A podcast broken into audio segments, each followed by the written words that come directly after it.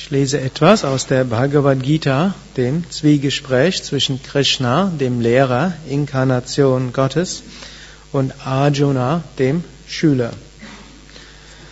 Wir sind im 14.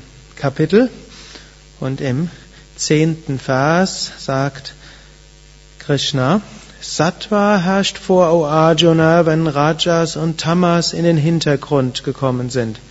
Rajas, wenn Sattva und Tamas in den Hintergrund gekommen sind und Tamas, wenn Sattva und Rajas in den Hintergrund gekommen sind. Also wir haben diese drei Gunas in uns. Sattva, das Reine, das Erhebende. Rajas, die Unruhe und die Gier. Und Tamas, die Trägheit, Unwissenheit und hm, Faulheit, Dunkelheit. Und letztlich, wir haben alles drei in uns. Mal überwiegt das eine, mal überwiegt das andere. Und wenn wir uns in einem sattwigen Gemütszustand fühlen, dann kann es so sein, als ob wir denken, Rajas und Tamas ist weit weg. Und dann, wenn wir uns in einem rajasigen Gemütszustand befinden, wo wir das und das unbedingt noch brauchen und das auch noch brauchen und das ganz besonders dringend noch geschehen muss, dann ist wie die Momente, wo wir so sattwig waren und so liebevoll, freudevoll waren und so erwartungslos waren, irgendwie wie weggeblasen. Und wenn wir dann in einem tamassigen Gemütszustand sind, dann haben wir längst vergessen, dass wir vielleicht noch vor ein paar Stunden haben wir so eine Ruhe gehabt, so eine freudevolle Herzensöffnung, hm, sattwig oder Vielleicht gerade eine halbe Stunde vorher waren wir vielleicht Rajasik und haben gedacht, das werde ich unbedingt noch tun und das auch noch. Und plötzlich sind wir im Tamasiken drin. Und so gilt es, kein spirituelles Ego zu haben in dem Moment, wo wir in einem sattwigen Gemütszustand sind und glauben, ah, ich bin längst über diese Rajasiken und Tamasiken Niederungen erhaben, denn es kann sehr schnell sich wieder ändern. Und wenn wir im rajasigen oder tamasigen Gemütszustand sind, dann gilt es auch nicht zu glauben, jetzt ist äh, das Ende von allem gekommen und meine ganze Spiritualität ist verschwunden. Also wir können wieder, Sattva und Rad, Sattva kann wieder kommen. Und so geht unser Geist durch die verschiedenen Gemütszustände und wir können aber wissen, hinter jenseits all dieser Gemütszustände, dort ist unser wahres Selbst. Und dort können wir auch immer wieder vorübergehend hingehen. Wir können uns bewusst werden, aha, da ist ein Gemütszustand, das bin ich nicht wirklich, meine wahre Natur ist äh, Atman, hm, selbst, jenseits von Sattva, Rajas und Tamas. Meine wahre Natur ist Brahman, das Absolute. Und als was wir auch noch machen können, also wir können zum einen sagen, ich bin das nicht, meine wahre Natur ist, das ist sein Wissen, Glückseligkeit. Gut, und wir können natürlich auch bewusst werden, Dinge verändern sich. Dann können wir Dinge mit Gleichmut besser tragen. Und noch etwas, bis zum gewissen Grad können wir natürlich auch Einfluss nehmen auf Sattva, Rajas und Tamas.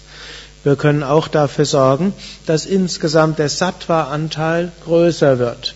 Im Grunde genommen alles, was wir im Yoga machen, ist dazu da, Sattva-Anteil größer werden zu lassen. Je höher der Sattva-Anteil grundsätzlich in unserem Prana, in unseren Emotionen, in unserem Unterbewusstsein ist, umso mehr Perioden haben wir mit Sattva in unserem Geist.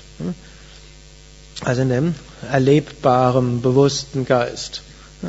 Und so machen wir eine ganze Menge, um Sattva zu erhöhen. Wenn wir Pranayama üben, dann erhöhen wir Sattva in unserem Geist und unserem Prana, in unseren Chakras, in unserem Unterbewusstsein.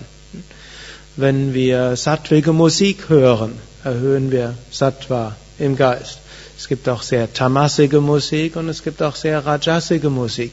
Die erhöht dann entsprechende Tamas und Rajas und erhöht die Wahrscheinlichkeit, dass ein tamasiger oder rajasiger Gemütszustand ja, öfters mal auftaucht.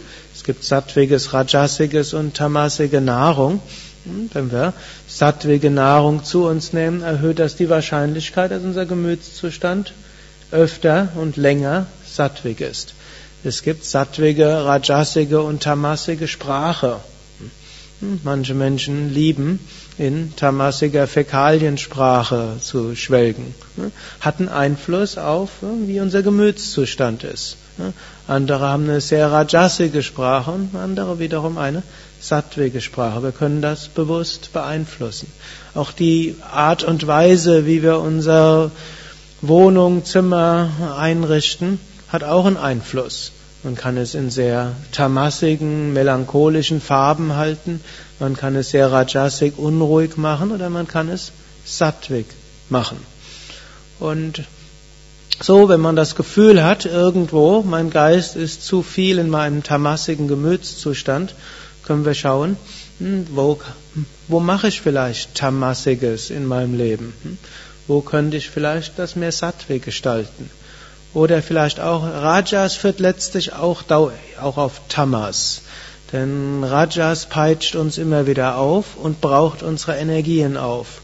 Und wenn Rajas die Energien aufgebraucht hat, dann landen wir nachher im Tamasik, Trägen und so weiter Gemütszustand. Also auch hier können wir schauen, wo ist vielleicht zu viel Rajas, wie können wir unser Leben ein bisschen sattwiger machen. Selbst unsere Denkgewohnheiten, selbst unser innerer Dialog kann auch Sattvik, Rajasik und Tamasik sein. Wie sprechen wir mit uns? Ist es eher tamasiger, zerstörerischer, wo wir uns ständig schimpfen und uns selbst niedermachen und uns sagen, du bist nicht gut genug, das, was du machst, ist nicht ausreichend, dann so, wir schaffen irgendwo einen Deckel auf unser Sattva und erhöhen Tamas.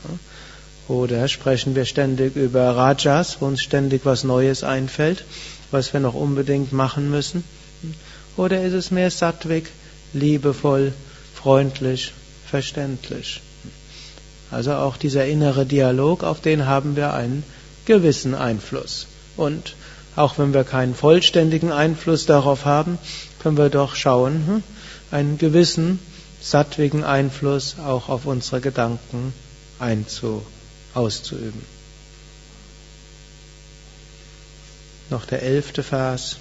Wenn durch jedes Tor, jeden Sinn in diesem Körper das Licht der Weisheit scheint, kann erkannt werden, dass Sattva vorherrscht. Ariam Tatsat.